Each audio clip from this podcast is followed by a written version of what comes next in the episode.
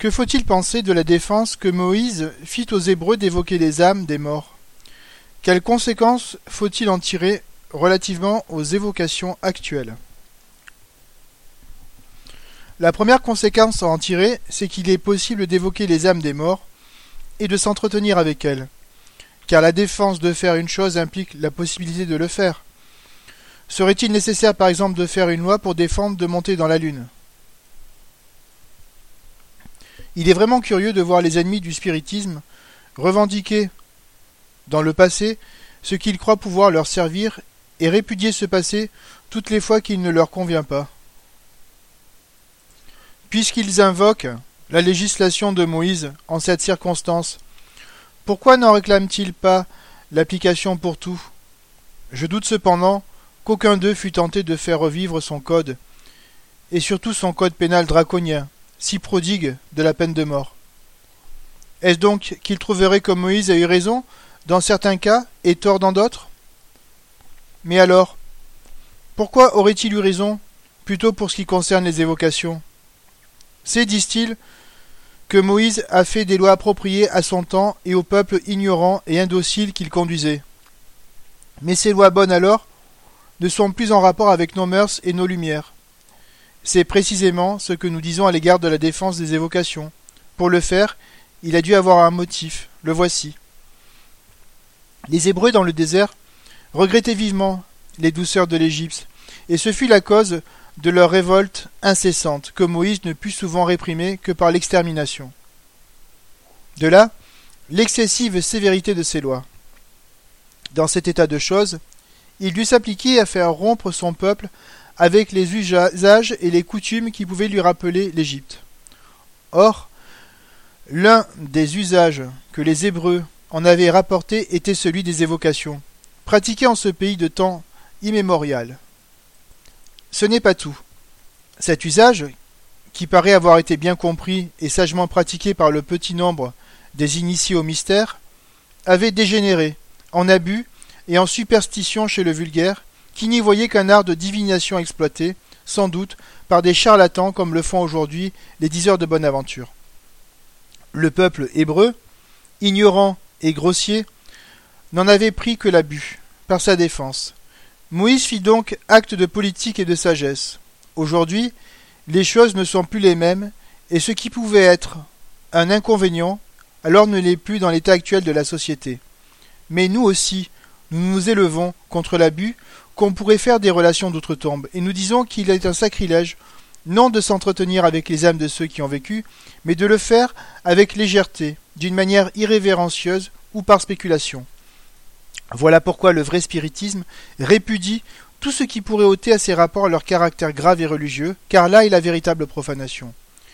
Puisque les âmes peuvent se communiquer, ce ne peut être qu'avec la permission de Dieu, et il ne saurait y avoir de mal à faire ce que Dieu permet. Le mal en cela commet en toute chose et dans l'abus et le mauvais usage. Comment peut-on expliquer ce passage de l'Évangile? Il y aura de faux prophètes et de faux Christ qui feront de grands prodigues et des choses étonnantes à séduire les élus, même s'il est possible. Les détracteurs du spiritisme s'en font une arme contre le spirit et les médiums. Si l'on révélait dans l'Évangile toutes les paroles qui sont la condamnation des adversaires du spiritisme, on en ferait un volume. Il est donc au moins imprudent de soulever une question qu'on peut leur retourner, d'autant mieux qu'elle est tout à l'avantage du spiritisme. D'abord, ni les spirites, ni les médiums ne se font passer pour des Christ, ni des prophètes. Ils déclarent qu'ils ne font point de miracles, pour frapper les sens, et que tous les phénomènes tangibles qui se produisent par leur influence sont des effets qui rentrent dans les lois de la nature, ce qui n'est pas le caractère des miracles. Donc, s'ils avaient voulu empiéter sur les privilèges des prophètes, ils n'auraient garde de se priver du plus puissant prestige. Le don des miracles. En donnant l'explication de ces phénomènes qui sans cela eussent pu passer pour surnaturels aux yeux du vulgaire, il tue la fausse ambition qui aurait pu les exploiter à son profit. Supposons qu'un homme s'attribue la qualité de prophète. Ce n'est qu'en faisant ce que font les médiums qu'il le prouvera, et aucun spirit éclairé ne s'y laissera prendre. À ce titre, monsieur Homme, s'il eût été un charlatan et un ambitieux, eût pu donner les airs d'un envoyé céleste. Quel est donc le caractère du vrai prophète? Le vrai prophète est un envoyé de Dieu pour avertir ou éclairer l'humanité. Or, un envoyé de Dieu ne peut être qu'un esprit supérieur, et comme homme, un homme de bien. On le reconnaîtra à ses actes, qui porteront le caractère de sa supériorité, et aux grandes choses qu'il accomplira pour le bien et par le bien, et qui révéleront sa mission surtout aux générations futures, car pour lui, conduit souvent à son insu par une puissance supérieure, il s'ignore presque toujours lui-même.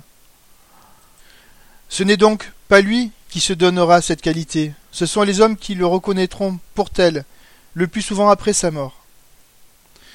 Si donc un homme voulait se faire passer pour l'incarnation de tel ou tel prophète, il devrait le prouver par l'éminence de ses qualités morales, qui ne devrait le céder en rien aux qualités de celui dont il s'attribue le nom. Or ce rôle n'est ni facile à soutenir, ni souvent fort agréable, car il peut imposer de pénibles privations et de durs sacrifices, même celui de la vie. Il y en a en ce moment, de par le monde, plusieurs prétendus. Élie, Jérémie, Ézéchiel ou autres, qui s'accommoderaient fort peu de la vie du désert, et trouvent très commode de vivre aux dépens de leurs dupes, à la faveur de leur nom d'emprunt. Il y a même plusieurs Christ, comme il y a eu plusieurs Louis euh, XVII, auxquels il ne manque qu'une chose, la charité, l'abnégation, l'humilité, l'éminente supériorité morale, en un mot, toutes les vertus du Christ. Si comme lui, ils ne savaient où reposer leur tête, et s'ils avaient une croix devant leurs yeux, ils abdiqueraient bien vite une royauté si peu profitable en ce monde. À l'œuvre, on reconnaît l'ouvrier. Que ceux donc qui veulent se placer au-dessus de l'humanité s'en montrent dignes s'ils ne veulent avoir le sort du jet paré des plumes du pan, ou de l'âne revêtu de la peau de lion. Une chute humiliante les attend en ce monde, et un déboire plus terrible dans l'autre, car c'est là que quiconque s'élève sera abaissé. Supposons maintenant qu'un homme doué d'une grande puissance médiamnimique ou magnétique veuille s'attribuer le titre de prophète ou de Christ. Il fera des prodigues à séduire même les élus, c'est-à-dire quelques hommes bons et de bonne foi. Il en aura l'apparence, mais en aura-t-il les vertus? Car là est la véritable pierre de touche. Le spiritisme dit aussi Méfiez-vous des faux prophètes. Et il vient leur arracher le masque. Il faut que l'on sache qu'il répudie toute jonglerie, et ne couvre de son manteau aucun des abus qu'on pourrait commettre en son nom. Sur la formation des groupes et des sociétés spirites. On m'a demandé dans plusieurs endroits des conseils pour la formation des groupes. J'ai peu de choses à dire à cet égard. Si l'on veut bien se reporter aux instructions contenues dans le livre des médiums, je n'y ajouterai donc que quelques mots. La première condition est de former un noyau de personnes sérieuses, quelque restreint qu'il soit. Ne fût-il que de cinq ou six membres, s'ils sont éclairés, sincères, pénétrés des vérités de la doctrine et unis d'intention. Cela vaut cent fois mieux que d'y introduire des curieux et des indifférents. Que ces membres fondateurs établissent ensuite un règlement qui fera loi pour les nouveaux adhérents. Ce règlement est fort simple et ne comporte guère que les mesures de discipline intérieure, car il n'exige point les mêmes détails que pour une société nombreuse et régulièrement constituée. Chaque groupe peut donc l'établir comme il l'entend. Toutefois, pour plus de facilité et d'uniformité, j'en donnerai un modèle que l'on pourra modifier selon les circonstances et les besoins des localités. Dans tous les cas, le but essentiel que l'on doit se proposer, c'est le recueillement, le maintien de l'ordre le plus parfait, et d'en écarter toute personne qui ne serait pas animée d'intentions sérieuses et pourrait être une cause de trouble. C'est pourquoi on ne saurait être trop sévère sur les nouveaux éléments à y introduire. Ne craignez pas que cette sévérité nuise à la propagation du spiritisme. Bien au contraire. Les réunions sérieuses sont celles qui font le plus de prosélytes. Les réunions légères, celles qui ne sont pas tenues avec ordre et dignité, où le premier curieux peut venir débiter ses facéties, n'inspirent ni attention ni respect, et les incrédules en sortent moins convaincus qu'en entrant. Ces réunions font la joie des ennemis du spiritisme, tandis que les autres sont leurs cauchemars, et j'en connais qui verraient volontiers se multiplier les premières, pourvu que les autres fussent anéantis. Malheureusement, c'est tout le contraire qui arrive. Il faut en outre se persuader que le désir d'y être admis augmente en raison de la difficulté. Quant à la propagande, elle se fait bien moins par le nombre des assistants qu'une séance ou deux ne peut convaincre que par l'étude préalable et par l'action des membres en dehors de la réunion. En exclure les femmes serait faire injure à leur jugement qui, soit dit sans flatterie, rendrait parfois des points à celui de certains hommes, voire même de certaines critiques lettrées. Leur présence commande une observation plus rigoureuse des lois de l'urbanité et interdit le laisser-aller des réunions exclusivement composées d'hommes. Pourquoi d'ailleurs les priver de l'influence moralisatrice du christianisme? Une femme sincèrement spirite ne pourra être que bonne fille, bonne épouse et bonne mère de famille. Par sa position même, elle a souvent plus besoin qu'un autre de ces sublimes consolations. Elle sera plus forte et plus résignée dans les épreuves de la vie. Ne sait-on pas du reste que les esprits n'ont de sexe que pour l'incarnation? Si l'égalité droit de la femme doit être reconnue quelque part, ce doit être assurément parmi les spirites. Et la propagation du spiritisme hâtera infailliblement l'abolition des privilèges que l'homme s'est arrogés par le droit du plus fort. L'avènement du spiritisme marquera l'ère de l'émancipation légale de la femme. Ne craignez pas non plus d'y admettre les jeunes gens. La gravité de l'Assemblée rejaillira sur leur caractère. Ils deviendront plus sérieux. Ils puiseront de bonnes heures dans l'enseignement des bons esprits, cette foi vive en Dieu et en l'avenir, ce sentiment des devoirs de la famille, qui rend plus docile, plus respectueux, et tempère l'effervescence des passions. Quant aux formalités légales, il n'y a il n'y en a aucune à remplir en France pour les réunions qui ne dépassent pas 20 personnes. Au-delà de ce nombre, les réunions régulières et périodiques doivent être autorisées, à moins d'une tolérance qui ne peut être regardée comme un droit, et dont jouissent la plupart des gros spirites en raison de leur caractère paisible, exclusivement moral, et de ce qu'ils ne constituent ni des associations ni des affiliations. En tout état de cause, les spirites doivent être les premiers à donner l'exemple de la soumission aux lois, dans le cas où ils en seraient requis. Il s'est formé depuis quelques groupes d'un caractère spécial et dont nous ne pourrions trop encourager la multiplication. Ce sont ceux qu'on pourrait appeler groupes d'enseignement. On, s'y occupe peu ou point de manifestations, mais de la lecture de l'explication du livre des esprits, du livre des médiums et des articles de la revue Spirit. Quelques personnes dévouées réussissent dans ce but un certain nombre réunissent dans ce but un certain nombre d'auditeurs afin de suppléer pour eux à la difficulté de lire et d'étudier par eux-mêmes. Nous applaudissons de tout cœur à cette initiative qui, nous l'espérons, aura des imitateurs et ne peut manquer, en se développant, de produire les plus heureux résultats. Il n'est besoin pour cela d'être ni orateur ni professeur. C'est une lecture de famille, suivie de quelques explications sans prétention à l'éloquence, et qui est à la portée de tout le monde. Sans en faire l'objet d'une occupation exclusive, beaucoup de groupes ont pour habitude d'ouvrir leurs séances par la lecture de quelques passages du livre des esprits ou de celui des médiums. Nous serons heureux de les voir tous adopter cette marche dont l'effet est d'appeler l'attention sur les principes que l'on aurait mal compris ou perdus de vue. Dans ce cas, il est utile que les chefs ou présidents des groupes préparent d'avance les passages qui devront faire l'objet de la lecture afin d'approprier ce choix aux circonstances. On ne peut trouver mauvais que j'indique ces ouvrages comme base de l'enseignement, puisque ce sont les seuls où la science doit, soit développée dans toutes ses parties et d'une manière méthodique. Mais on aurait tort de me croire exclusif au point de repousser les autres, dont plusieurs assurément méritent la sympathie de tous les bons spirites. Dans une étude complète, d'ailleurs, il faut tout voir, même le mauvais. Je regarde donc comme très utile aussi de lire les critiques pour en faire ressortir le vide et le défaut de logique. Il n'en est pas une, assurément, qui soit capable d'ébranler la foi d'un spirit sincère. Elles ne peuvent que la fortifier, puisqu'elles l'ont souvent fait naître chez les incrédules, qui se sont donné la peine de comparer. Il en est de même de certains ouvrages qui, bien que faits dans un but sérieux, n'en contiennent pas moins des erreurs manifestes ou des excentricités qu'il est bon de faire ressortir. Voici un autre usage dont l'adoption n'est pas moins utile il est essentiel que chaque groupe recueille et transcrive au net les communications qu'il obtient, afin de pouvoir facilement y recourir au besoin. Les esprits qui verraient leurs instructions délaissées se lasseraient bientôt, mais il est surtout nécessaire de faire à part un recueil spécial, très propre et très net des communications les plus belles et les plus instructives, et d'en relire quelques-unes à chaque séance afin de les mettre à profit. Sur l'usage des signes extérieurs du culte dans les groupes. On m'a aussi plusieurs fois demandé s'il est utile de commencer les séances par des prières et des actes extérieurs de religion. Ma réponse n'est seulement de moi. C'est aussi celle des esprits éminents qui ont traité cette question. Il est sans doute non seulement utile, mais nécessaire d'appeler, par une invocation spéciale, sorte de prière, le concours des bons esprits. Cela ne peut d'ailleurs que disposer au recueillement, condition essentielle de toute réunion sérieuse.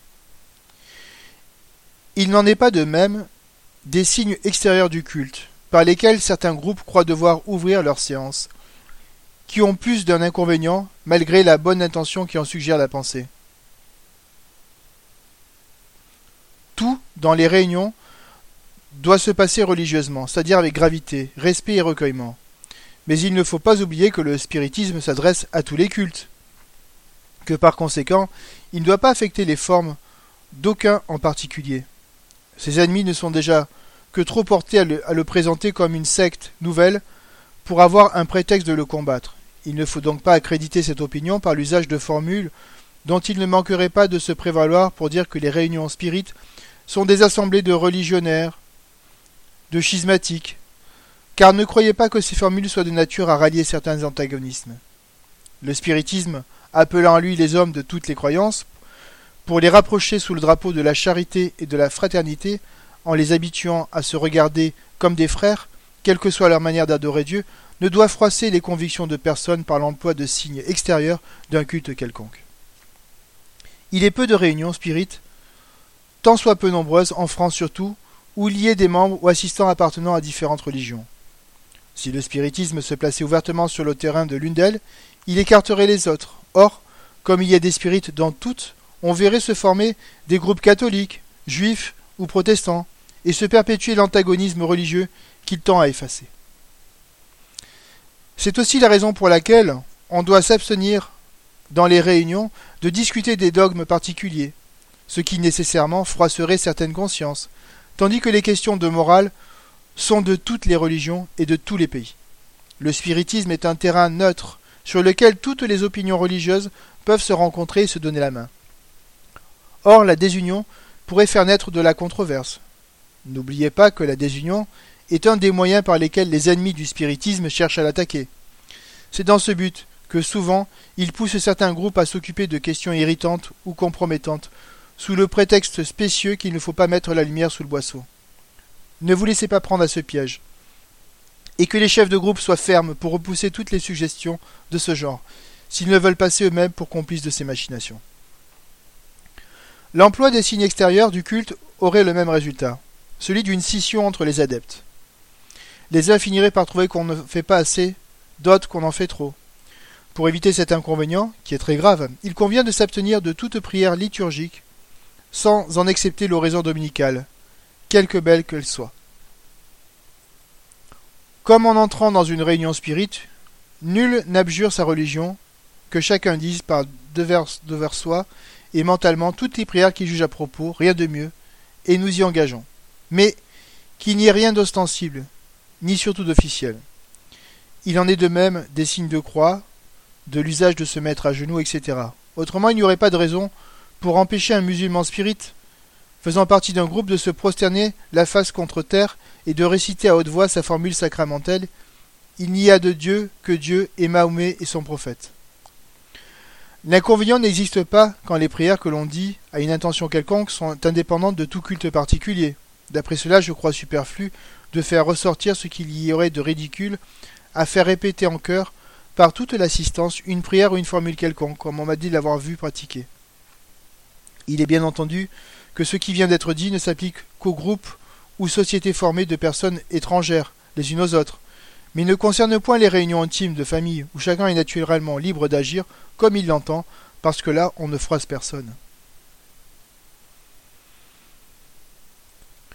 Projet de règlement à l'usage des groupes et petites sociétés spirites, proposé par la Société centrale de Paris en vue du maintien de l'unité de principe et d'action. Les sous-signés, ayant résolu de former un groupe ou société spirit dans la ville 2, sous le titre groupe ou société 2, ont arrêté les dispositions suivantes qui devront être acceptées par toute personne qui voudra en faire partie ultérieurement. Petit 1. Le but de la société est l'étude de la science spirit, principalement en ce qui touche son application à la morale et à la connaissance du monde invisible. Les questions politiques et d'économie sociale y sont interdites, ainsi que les controverses religieuses. Petit 2. La société déclare se rallier aux principes formulés dans le livre des esprits et le livre des médiums. Elle se place sous la protection de l'esprit protecteur 2 qu'elle choisit pour son guide et président spirituel. Elle prend pour devise Or la charité, point de salut. Or la charité, point de vrai spirit. Petit 3. Point 1. Le nombre de membres titulaires de la société est fixé à B. Pour être reçu membre de la société, il faut avoir donné des preuves suffisantes de ses connaissances en spiritisme et de ses sympathies pour cette doctrine. La société déterminera la nature et l'étendue des preuves et des garanties à fournir, ainsi que le mode de présentation et d'admission. Toute personne remplissant les conditions voulues pour être admise sans distinction de culte ou de nationalité. La société exclut quiconque pourrait apporter des éléments de trouble au sein des réunions, soit par toute autre cause, et faire ainsi perdre le temps en discussions inutiles. Il sera tenu une liste exacte de tous les membres avec mention de leur adresse, de leur profession et de la date de leur admission. Tous les membres se doivent réciproquement bienveillance et bon procédé. Ils doivent en toutes circonstances mettre le bien de la chose au-dessus des questions personnelles et d'amour-propre et agir à l'égard les uns des autres selon les principes de la charité. 5. Lorsque la société sera jugée trop nombreuse ou que des circonstances le rendront, elle pourra se fractionner en divers groupes selon les besoins des localités. Les divers groupes ou sociétés d'une même ville, qu'ils se soient formés spontanément ou qu'ils soient sortis d'une souche commune ayant les mêmes principes, et marchant au même but doivent sympathiser et fraterniser entre eux. Ils doivent en conséquence éviter, toute cause de mésintelligence. Nota. En cas de dissidence, celui qui croirait avoir raison devrait le prouver par plus de charité et plus de bienveillance. Le tort serait évidemment du côté de celui qui dénigrerait l'autre et lui jetterait la pierre. La société se réunit le à telle heure et sera présidée par celui qui sera désigné à cet effet et pour le temps qu'elle aura fixé. Les séances D sont réservées aux seuls membres de la société, sauf exception s'il y a lieu. Aux autres séances, elle admet des auditeurs étrangers si elle le juge à propos. L'admission des étrangers est subordonnée aux conditions que la société fixera. Toutefois, elle refusera d'une manière absolue toute personne qui n'y serait attirée que par un motif de curiosité ou qui n'aurait aucune notion préalable de la doctrine. Tout auditeur ou visiteur étranger doit être présenté par un des membres qui s'en rend garant. Toute personne inconnue qui refuserait de se faire connaître sera rigoureusement refusée. Les séances ne sont jamais publiques, c'est-à-dire que dans aucun cas les portes ne sont ouvertes aux premiers venus. Le spiritisme tendant à l'union fraternelle de toutes les sectes sous le drapeau de la vérité et de la société admettant les membres ou assistants sans distinction de croyance s'interdit dans les réunions toute formule de prière ou signe liturgique quelconque propre à un culte spécial, laissant chacun libre de faire en particulier ce que sa conscience lui prescrit. Nota. Dans les séances, tout doit se faire religieusement, mais rien ne doit lui donner le caractère d'assemblée de secte religieuse. L'ordre des travaux, des séances est fixé ainsi qu'il suit, sauf les modifications nécessitées par les circonstances. Toutes les communications obtenues dans la société sont sa priorité et elle peut en disposer. Elles sont transcrites et conservées pour être consultées au besoin. Les médiums qui les auront produites peuvent en prendre copie.